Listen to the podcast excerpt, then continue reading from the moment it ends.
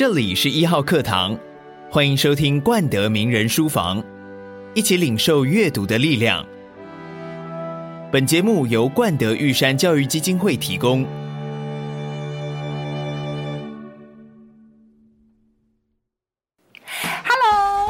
了大手牵小手上英文课的时候了，我的家教是徐薇，我是徐薇老师。老师今天要教的呢是跟主播有关的英文词，有什么呢？首先，主播有分为现场节目的主播，或者是电竞赛事的主播。那么他讲话的内容就好像溪流一样，源源不绝一直流下来。用的那个英文字叫做 streamer，stream 就是溪流，后面加了 er，streamer 就是直播主。现场有直播组哦！嘿大家好，我是飘逸小江，欢迎来到我们的实况台。今天要为大家示范的是中路阿狸的教学。嗯，除了 streamer 直播主，还有一种呢，就是大家相当熟悉的德高望重的新闻主播。他就好像是一艘大船的 anchor，那个锚，锚一抛下来，稳稳的，他说出来的新闻可信度就是百分百了。这个用到的英文字是 anchor，a n c h o r，眼珠分开数，右眼珠看着小黑板，左眼珠看着小薇老师的嘴嘴，跟我念。Anchor，我们现场请到了千万名主播詹庆龄。大家好，我是詹庆龄，欢迎收看《名人书房》。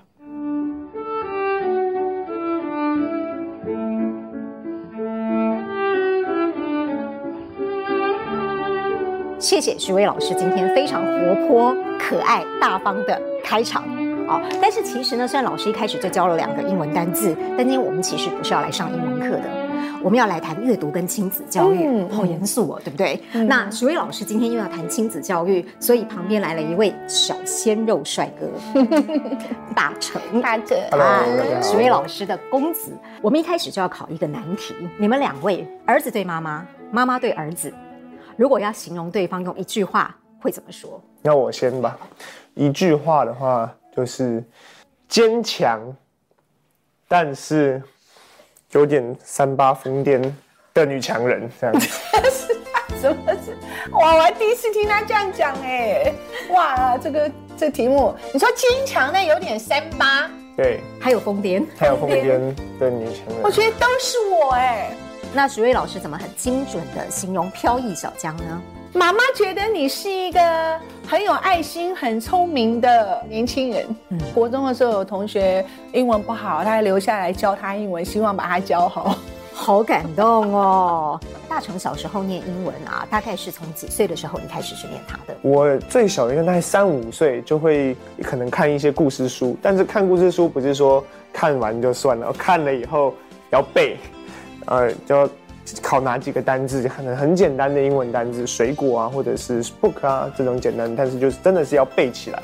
那今天才算过关这样子。就是妈妈回来会抽考吗？倒不会，就是今日事今日毕。我对于他学英文的概念，一直不是说我们来玩游戏当中喝水 water 啊，这个杯子 cup，从来不是。我认为现在是念英文，就是坐在这个地方好好念半个钟头一个钟头英文，背单字什么什么，很认真，不要玩别的，不可以讲说别的。好。背完以后呢，来，妈妈陪你玩大富翁啊！背完以后，妈妈陪你打棒球。我们在家里打棒球，你记得吗？对，对，我们家很小了，但是就一垒、二垒、三垒这样，然后就是一垒、二垒、三垒这样直线的。对对对。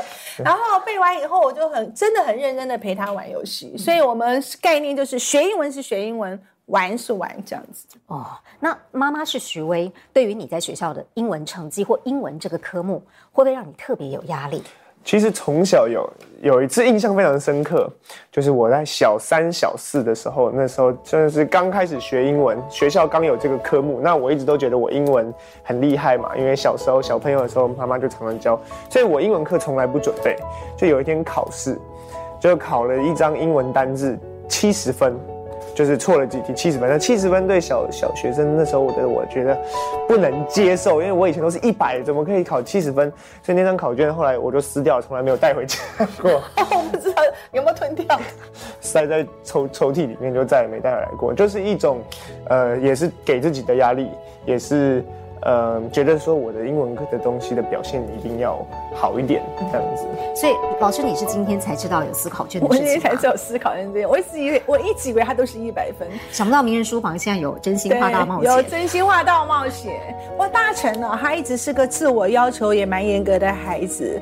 最明显的一次就是从小，因为他爱打电动，我都说不要打电动，打电动打那么多眼睛会瞎掉。我想每个妈妈都讲一样的话，眼睛会瞎掉，不要再玩了，不要玩那么久，眼睛要休息休息，看远一点的地方。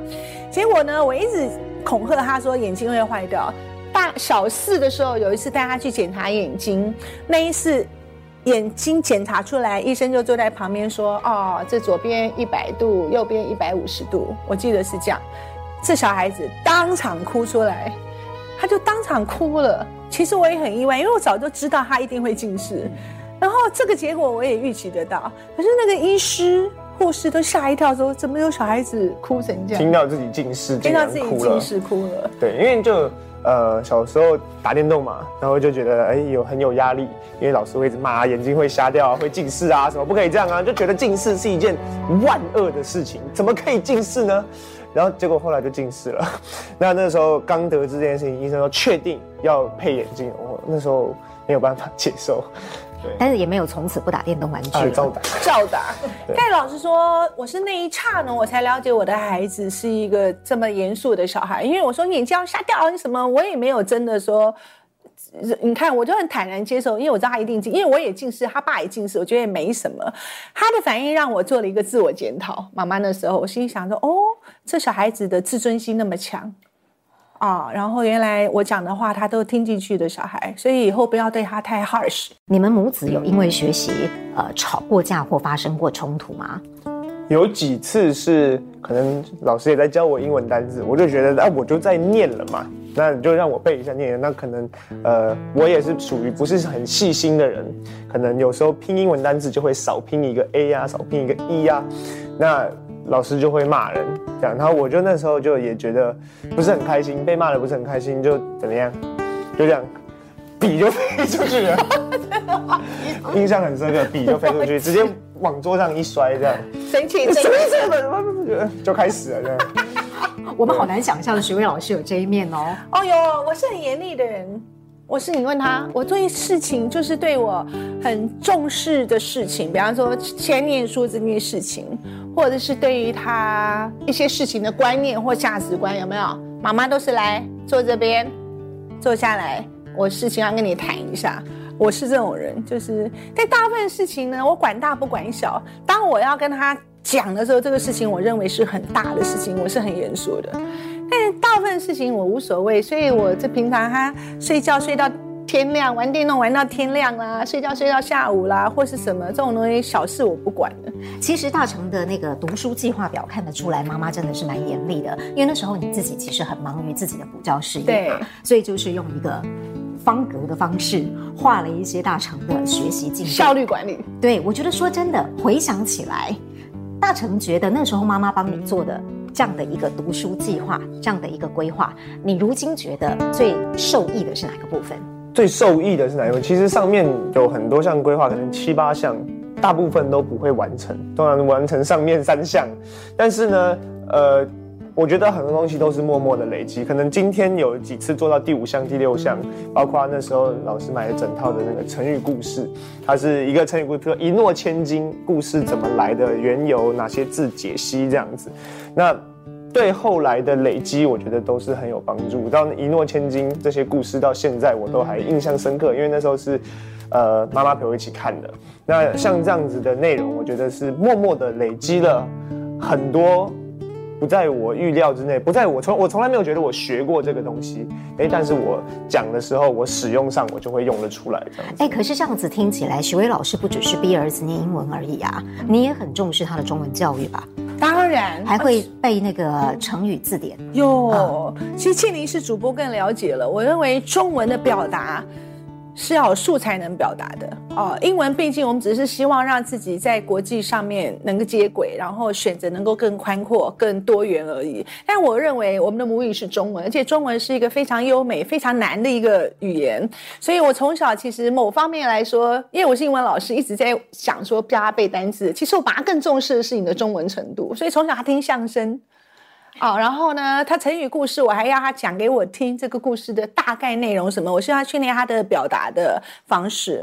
然后他在师大附中考大学的那个暑假，一高三的那个暑假，一开始的作文写的是不够好的，我跟他爸很惊讶，怎么他作文怎么会这样子不够好，还特别的有跟他沟通讨论。那大神研发出他自己一套写作文的方式，而且后来写的非常的好吧。对，他的师大附中附中的国文老师也很棒，帮他批改，最后把他写的作文都留下来当范本。因为我那个时候写的题目是只考作文的这个考古题，所以考古题不是说我一届写完之后的就不写，之后也都要写这份考古题。他老师就把我的这个只考题目那我还记得叫做宽与深，宽与深这个好像是。一百年只考的主题这样子，那那一篇后来就是师大附中学弟妹的范本，就是看我写的那篇宽与生。所以刚刚主持人问到，就是说我好像不是只有重视英文，其实我觉得比起英文，我更重视他的。中文，他的国文程度的表达，包括他的口条跟说出来的内涵。我常说，你要有料，你才能说得出幽默风趣。这样抖书袋也得东西有的有内容才抖得出来。爸也是个人非常注重这个国学常识教育，包括历史啊、地理啊，或者是一些古人啊，我有古人之风的一位爸爸。所以小时候的那个读书计划表基本上是平均的，对不对？对，不是只有英文，就平均的好。对，数理还有文史，对对对，通通都要。数学也是有一套。要买一套那个数学练习本，说要做第几单元、第几单元这样。所以我是觉得，就是说，父母的忙碌不应该是借口。你真的很忙。没关系，但是你要有规划。所以虽然我七天都在补习，我跟我先生七天都在忙补习班，但是我们帮他请家教的概念不是说我丢给家教就好了，让家教规划不行。家教毕竟也是大学生，也不懂怎么规划，所以家教来只是协助我们执行了我们设计好的学习内容。我觉得概念是这样。呃，你有帮他从小就安排一些有计划性的课外读物的阅读吗？嗯，惭愧的说，其实我期待这么做，但是一直做的不是很好。说句实话，就是第一个我太忙，第二个每天就是刚把规定的所谓的学。Academic 学术类的做完数学，背完英文，做背完成语，中文时间就差不多了。所以课外读物上面没有这么多，倒是有拿过几本课外读物回来给你看，你很喜欢，还记得吗？其实徐老师他说他真的有想要做这件事情，并不是说说，也是真的有。我小时候印象很深刻，就是他会给我一些就是简单或者说比较符合我会有兴趣的内容的书给我看。那我印象非常深刻的一本是侯文勇先生的这个。天作不合，天就是天作之合的这个天作不合这样。那里面讲的就是一个家庭，爸爸妈妈，然后一个小学四年、四五年级的小男生跟一个他的妹妹这样的一个故事，然后他们非常生活化的一些内容，哎，反而就很吸引我。那是我第一本，我印象中第一本独立看完的一本，也不厚，也不能说是小说，一本散文集。现在还留着啊，妈给你做纪念呢，反正。对，所以学老师会找类似这样的书，就哎，大成，那你这个你看一下，这个你要不要看一下？哦，你看了《哈利波特》？我看了《哈利波特》整套，只要一出来他就看。我我可以借问一下，大成看的是英文版还是中文版？学老师期待我看英文版，但我说好，我中文版先看完，我就去看英文版啊。对，从来没有看英文版。对 那其实大成之所以作文可以这么好，我觉得还是有一些些的基础在的嘛。嗯嗯嗯。你很喜欢武侠小说，是对不对？你喜欢金庸，是谁引你读金庸的？谁引导你？Official 的答案是我爸。但其实我们不得不说，同才的影响力非常大。因为从小六国一开始，身边很多同学就会拿着一本金庸一直在看。然后说：“哎，这一本书什么书啊？我也看我爸有在看过，你们那什么看一下。”哎，然后结果我还印象非常深刻，是因为看了《倚天屠龙记》的电视剧版本，是苏有朋跟贾静雯演的那一版。哦。然后就觉得太着迷了，就是觉得赵敏怎么可以这么美？所以后来就第一本就先看了《倚天屠龙记》的这个小说，以后从此开启了我金庸的这一条路。原来有这一档事。金庸的小说，其实他用字是很文学的，哦，是很隽永的。呃，大成有从看金庸这样子的小说。学习到什么写作的技巧吗？是，嗯，其实看金庸小说里面，他引引用了非常多古人的事情，然后还有包括地理上的知识，所以这个东西不得不说，真的在学科上有帮助。因为有时候你在地理课本上念到说我们江南小桥流水这样哦，就地理课就会觉得要这样子背，考试会这样子考。但是怎么样的一个小桥流水法呢？哎，你会在金庸小说里面可以看到怎么样的暗巷，怎么样的呃柳暗花明这样子。那我觉得这对我来说是。呃，继续学习历史地理一个很大的动力。那包括国学常识也是，因为其实金庸先生非常喜欢在他的呃文章小说里面加入了真实的史实的一些段落在里面，包括那时候讲到苏轼王安石变法那个时候的一些内容，他是直接整段的加在小说里面去还原的。那我觉得对我历史课，包括国文课，就是哦唐宋古文八大家这等等的认识都是非常有帮助的。那另外还有印象很深刻的是在那个。呃，《射雕英雄传》里面有一段对联，就是对到了“魑魅魍魉”这四个字起。那结果我在有一次国文的期中考还是期末考里面，就出了这样子的一题。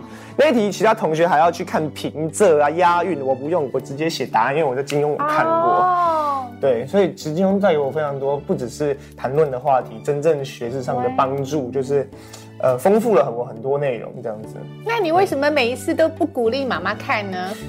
因为个性，我每次说我要看，他都说你不会看。对，因为那个时候我想说四本对我妈来说可能太长，像《笑傲江湖》上四本五本太长，那我就拿了一本两本的给他。那我说，那你从这一本先开始看看吧，就是《石破天》的那一部，啊、然后他看了大概五页，就不看了。大虫今天有带过来嘛？对不对？对对对，我有带了我之前看的一些金庸小说过来。我没有误信呢。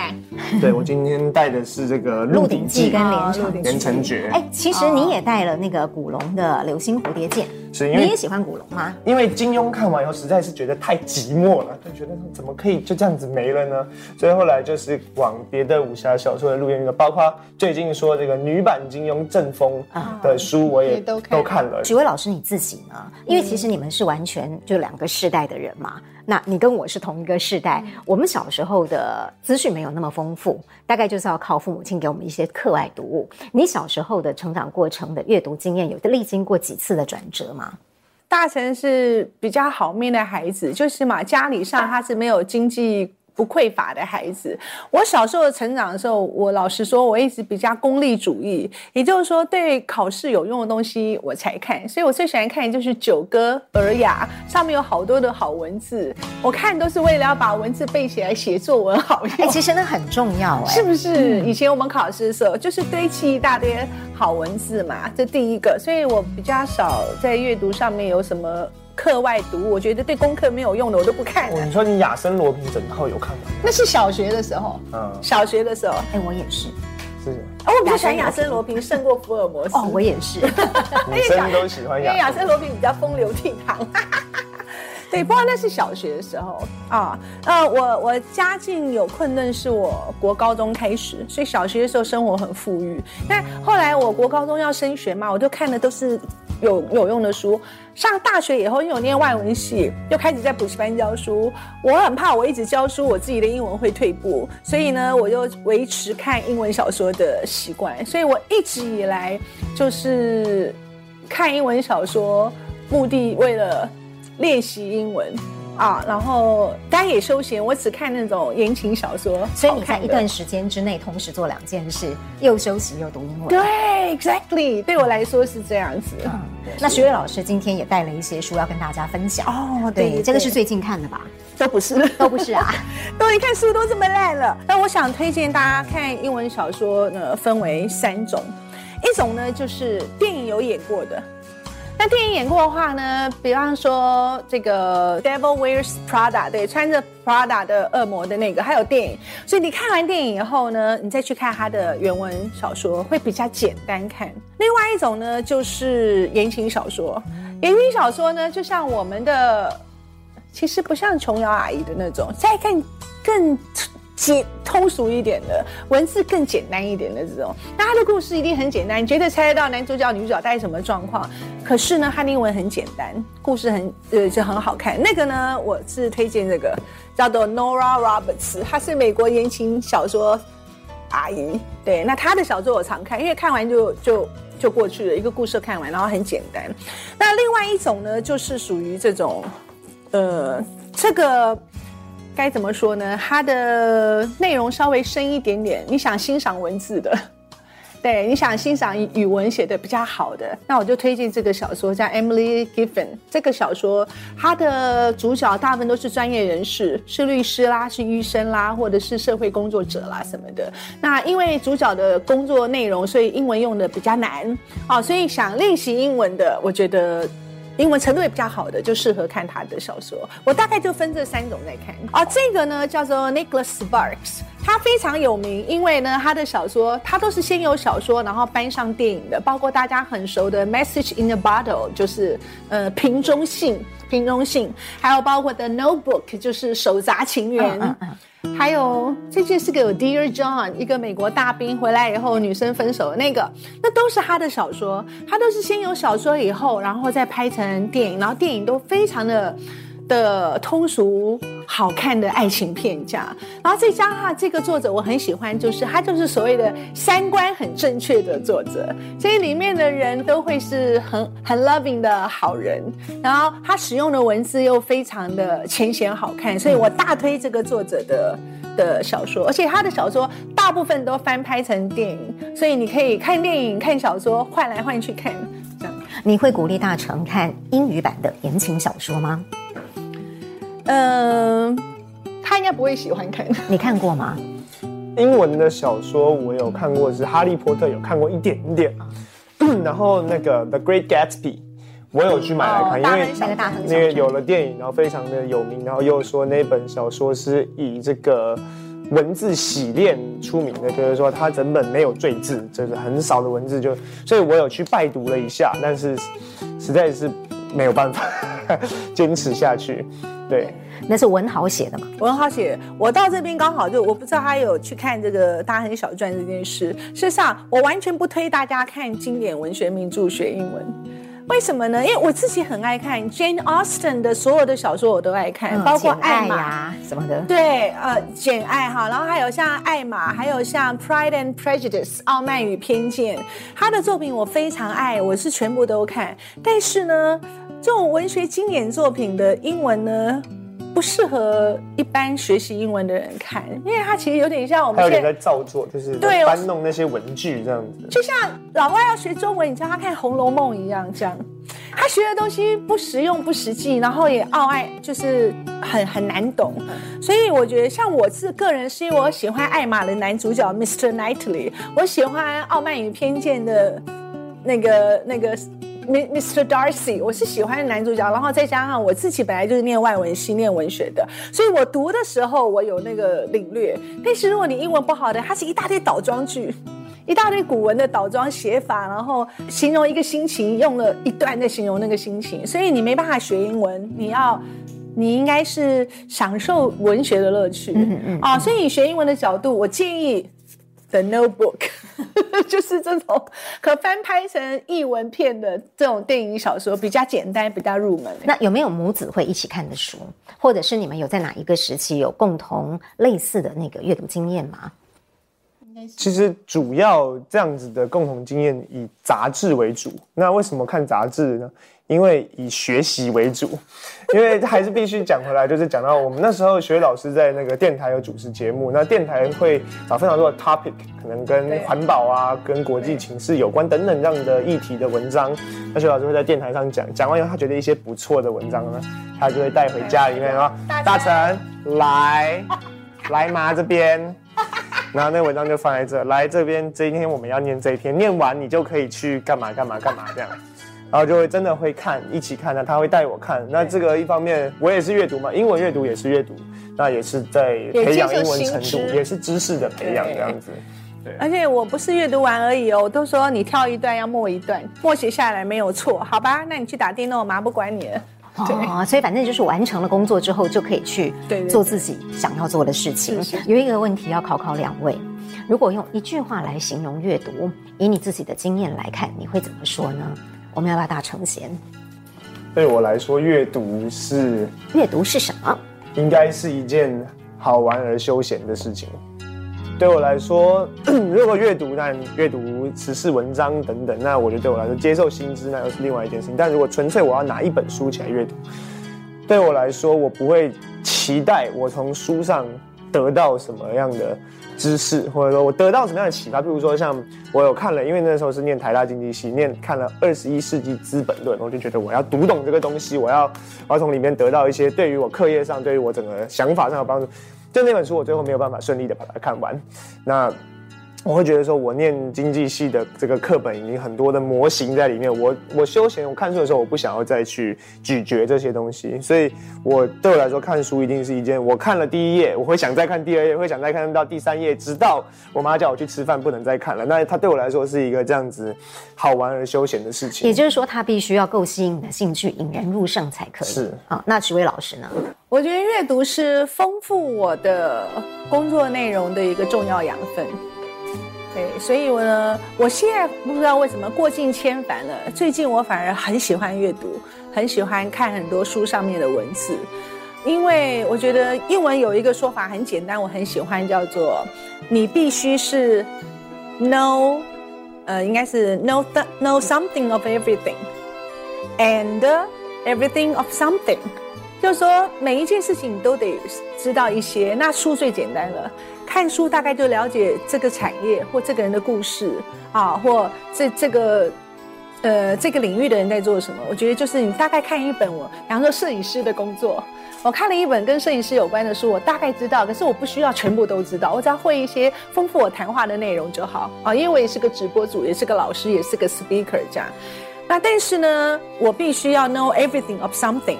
我对一件事情，我必须什么都知道，那就是我赖以为生的专业技能。比方说教书，我的教学文法，这东西我必须非常的专精。好，那这个是这个。那另外呢，就是所有事情都得知道一些。我觉得阅读是最快的。一本书你知道了一个领域所有的样貌，或一本书知道一个人一生的故事，太值得了吧？嗯，对。所以我是觉得它丰富我生命的元素，也丰富我工作的素材，很棒。老师介绍了一大堆都是原文书，是，所以可能很多人看了会望而生畏。嗯，我们要怎么样去克服看到很多英文字结合在一起的那种恐惧，而且找到适合自己程度的书来阅读呢？呃，第一个有个心理建设，就是其实我觉得全世界啊，现在最夯的、最难的语言其实是中文。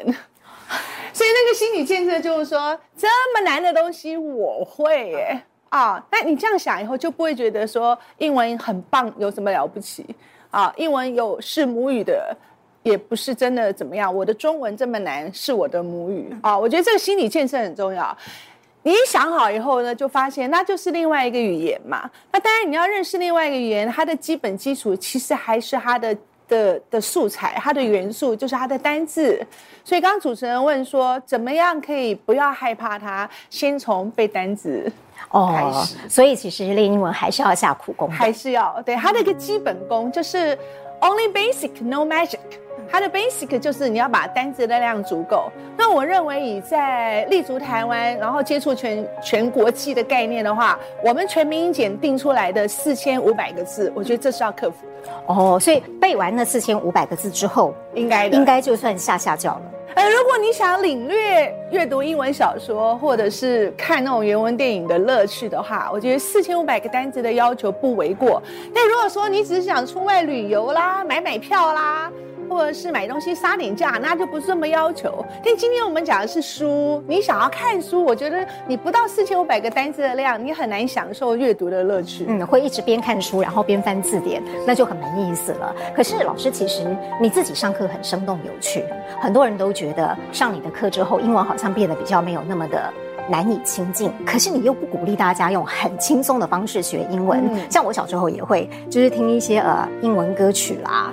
啊，看电影啦，用这样的方式学英文，你不鼓励是为什么呢？因为我觉得英文不是兴趣，不是游戏，它是能力，哎，它是一个刻意栽培的能力。所以我一直认为寓教于乐这个概念，它不是说一起玩、一起游戏，我觉得那样子效率不高。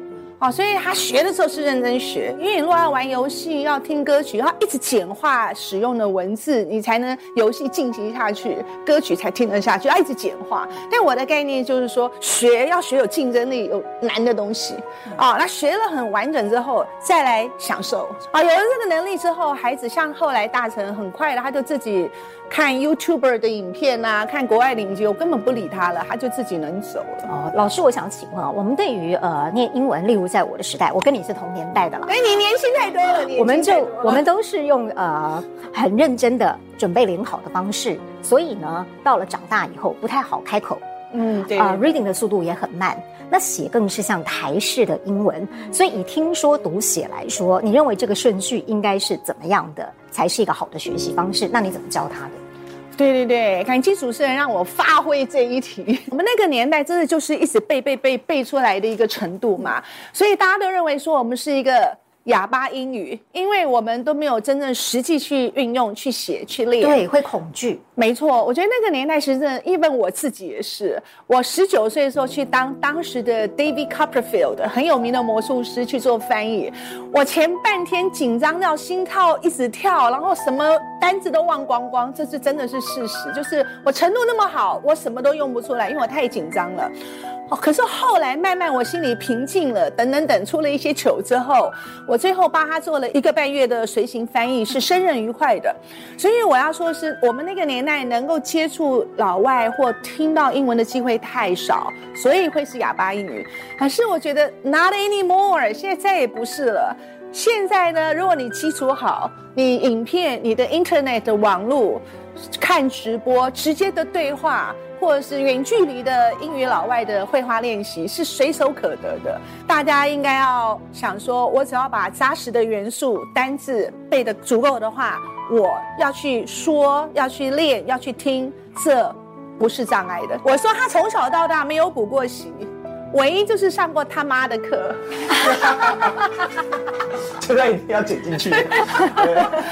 这是真的，因为呢，他就是小三、小四就揠苗助长，在我的补习班上课，对，是国中生、高中生，他跟着他们背这个程度的单字，一开始是蛮辛苦的啊。对，因为其实事实证明，国外的小朋友他们在他可能七八岁的时候也是学这个难度的单字，那没有理由台湾的小朋友的学习能力没有办法学习同样英文难度的单字，所以那个时候就跟着学，其实呃说是填鸭，说是揠苗助长，哎，也很快速的累积了我的程度。徐巍老师，你自己的成长过程是什么人诱发了你学习英语的兴趣？还是说你考试考考就发现说，哎，英文这一科特别好，或者是你刚好就考上了台大外文系，因为功课太好了？呃，我我觉得我运气非常好，就是我有一个非常注重教育的爸爸，所以我爸爸呢，他也不知道对或不对，他花很多精神在家里陪我们念书。啊，那那个年代，我爸爸已经八十五岁了。我们那个年代呢，我爸爸的母语其实是日语，日本话，所以我爸爸是同时教我们 a u a o k a k i ku k i ko，还有 a b c d。因为我爸爸在那个年代是东京地大台北分校，就现在的台大的前身。那个年代的他，所以我很感激。就是我小时候，我爸爸是每天晚上陪我们做回家作业，然后同时教我们英文跟日文。那这会不会是一个启蒙呢？我不是很清楚，因为我爸爸的方式呢，就是背背，然后我爸爸还会打我们，拿那个棍子打屁股、打大腿。我爸都说啊、呃，爸爸都大懂有六个地方，摸真灵通。我讲客家话，对，按你大摸真你通，按你张迪。翻译一下，就是这样打肉多的地方不会痛，不会真的痛。我刚刚经常说要不要翻译一下？对对对对对。所以，我老实说，我也是一种严师出高徒的一种环境成长的。我那个年代是国一才开始上英文课，你哦，你也是哦，真的。所以我记得我在上英文课，学校在开始教 A B C D 的时候，我从小一就学英文了，我已经背了很多的单字了。也许学习的方法不尽然是好的、正确的，但是我的程度很好，所以我就一路领先。就像您说的，后来我的英文科成绩就一路领先，就自己觉得很得意。考试哪一科有成就感，你就会一直去念它。对啦，对。那你台大外文系是不小心考上的，还是你故意要念台大外文系的？我们那个时候的第一类组，应该台大外文系是第一志愿，对，对不对？是不是不小心考上的呢？呃，某方面算是不小心，但是我爸爸要我填的第一志愿是师大英语。啊，这样子啊，我是个坏孩子，因为我爸一直说念师大英语最好，一出来就是老师。我说我不要当老师。这句话就做了一辈子的老师，真的真的，对，完全没有想到会是那样子。可是呢，许巍老师你自己算是很扎实啦，我觉得你也算是赢在起跑点。问题是你的教学方法非常的自创，非常有原创性。其实我很喜欢在网络上看你的教学，就是会很容易忘不了那些单字，还有字首后面所接的字根。哦，我还记得我那次看你的 thermal。啊，对对对，thermal，对对对，然后我就永远都记得那个单字，呃，到底是谁教你这样的教学方法，还是你是用什么样的方式去触发你自己有这么样的一个多元有趣的教学法呢？哦，我觉得我的教学的概念就是完全是自创，可能因为我出生自南洋街补习班有关，因为补习班的教学，说句实话，它是一个商业的竞争。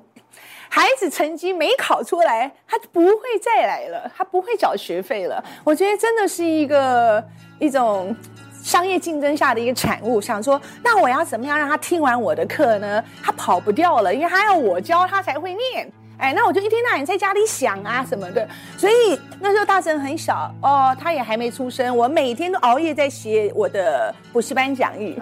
写讲义是我自己这边想笑话，嗯、想笑的点哪里好玩，你会写一写自己笑吗？会啊，一边写，然后还会讲一遍给我先生听，说你觉得这样好不好？他在旁边，嗯，不好笑，不好笑。对，我爸什么都不好笑。对，要你拔笑，那就真的好笑了。对，所以我觉得是一种一种高度竞争之下一个产品啊、我不得不，我如果照本宣科念，那孩子觉得别的老师也是这样教，或我自己拿参考书背也可以，那我何必来补习呢？这是一个重点。到后来我自己感觉我教那么久了，我就出神入化了。到后来我已经自化内化成我的我的 personality，我的个性的一部分。所以有些老师会说。我我上课的一些好笑的梗哦，徐老师讲好笑，我们其他人来学你讲不好笑，就是没有感悟了啊，所以我后来就觉得说，我自己蛮骄傲的，就是活到这个岁数，我留下一个徐氏教法。其实大家不要害怕高压的一个竞争，我觉得我当时如果不是高压竞争，我不会想这么多这些东西。但是因为在补习班压力很大。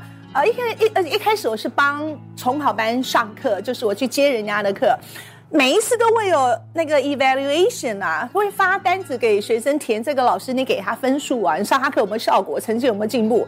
我压力很大的，我都很怕他们填我不行，那我下学期我就接不到课了。我觉得，所以不要害怕有有压力有竞争，你才会把你的潜能发挥出来。那我的教学方法就是这样研发出来的。你说要在南阳街开始你的。午教生涯，那是一个很大的压力，因为你站上去，你的台风要够稳健，口才也必须要够好。那口才跟台风是天生的，还是你自我锻炼出来的？嗯。我觉得天生有一些，这是一定的。但后天的栽培，我觉得有两个，一个就是小时候我的爸爸对我们的字正腔圆要求很很多。我每天放学回来，我爸爸会叫我们洗个手，书包放下来，然后手要放在后面，站在客厅中间说。